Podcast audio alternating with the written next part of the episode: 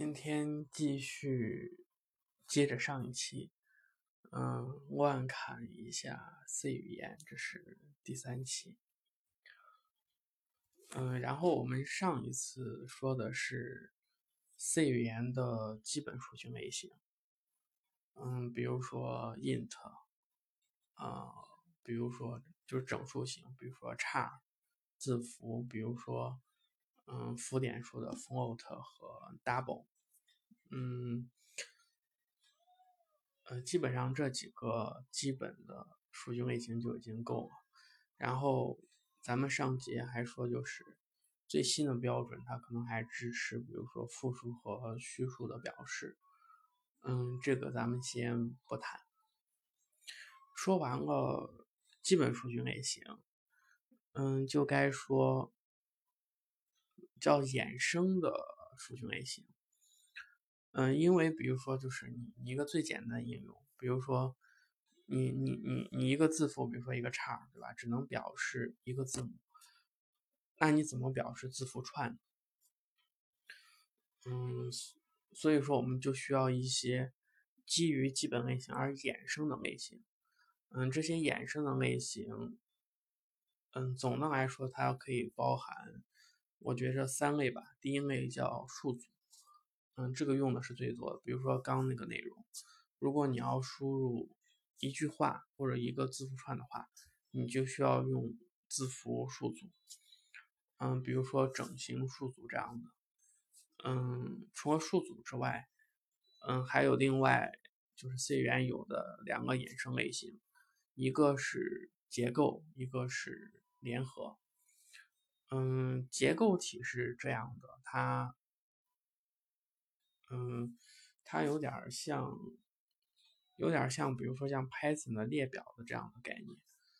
嗯，结构是相对于数组来说的，就是数组的概念就是，嗯，它首先是一个连续的空间，然后对这些连续的空间中的每一个，然后它的类型应该是相同的，就是数组所存的东西应该是相同的。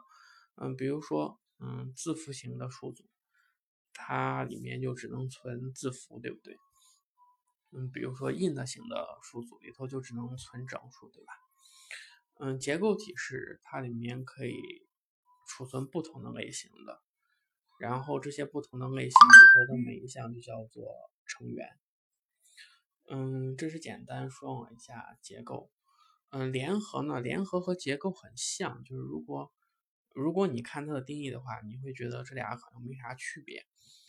嗯，嗯，它当然是有区别的啊，区别在于存储上。嗯，联合很像结构，但是结构里头每个成员它是独自占用一段内存的，而联合不是，联合是它会占用一个公共的内存。嗯，所以呢，结构所占用的空间是各个成员加起来所占用的空间，而联合是。这里面的成员中哪一个最大，然后就以这个最大的空间作为联合的空间。然后，比如说你有几个成员，你用这个的时候，内存就会就会置到这个上面，然后其他的东西就会被擦掉。你再存，比如说另外一个成员的时候，它也会擦掉其他。也就是说，你同一时刻只能使用一段内存和一个成员，这个就叫做联合。嗯，说回来，今天主要讲一讲数组。啊，一一一提到数组，可能就要提另外的一个概念，这个概念就叫做指针，好吧？就是好多人一听到指针这两个字，我觉得不说好多人，起码起码有不少人吧，嗯，会眼睛发晕，脑袋发。发痛，就是只要见到指针这两个字。其实 C 语言的指针，嗯，它是一个蛮简单、蛮有用、蛮简洁的概念。但是为什么会出现上面的情况呢？是因为可能是看的顺序是不对的。就是你怎样的情况下会觉得指针很容易呢？嗯，你得先看一点汇编的内容。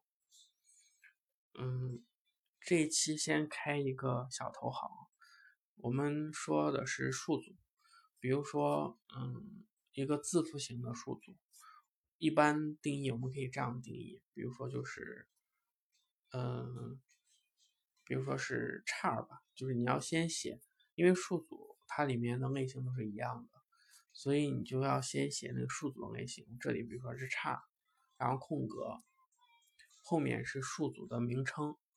然后后面是那个中括号，中括号里面是数组空间的大小，就是它能存多少个，就是存多少个东西，或者说它有多少个格子供你存，这个就是数组的声明。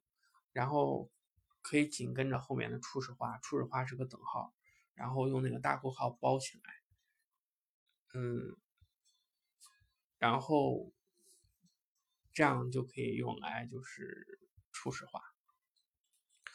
嗯，数组是这样的，就是那个数组的名字，它其实也是一个地址，只不过这个地址是一个不能更改的常量的地址，而指针呢，它是可以更改的。嗯，这样吧，这些内容放到下一节再来说。嗯，反正这节内容就是只是简单的介绍，就是 C 语言除了基本数据类型之外，还有基本数据类型衍生的类型。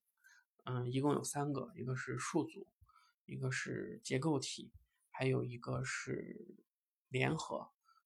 嗯，要点是记得结构体和联合的区别在于内存的存储上的区别，就是结构体是各个占用的，而联合只是占用一个。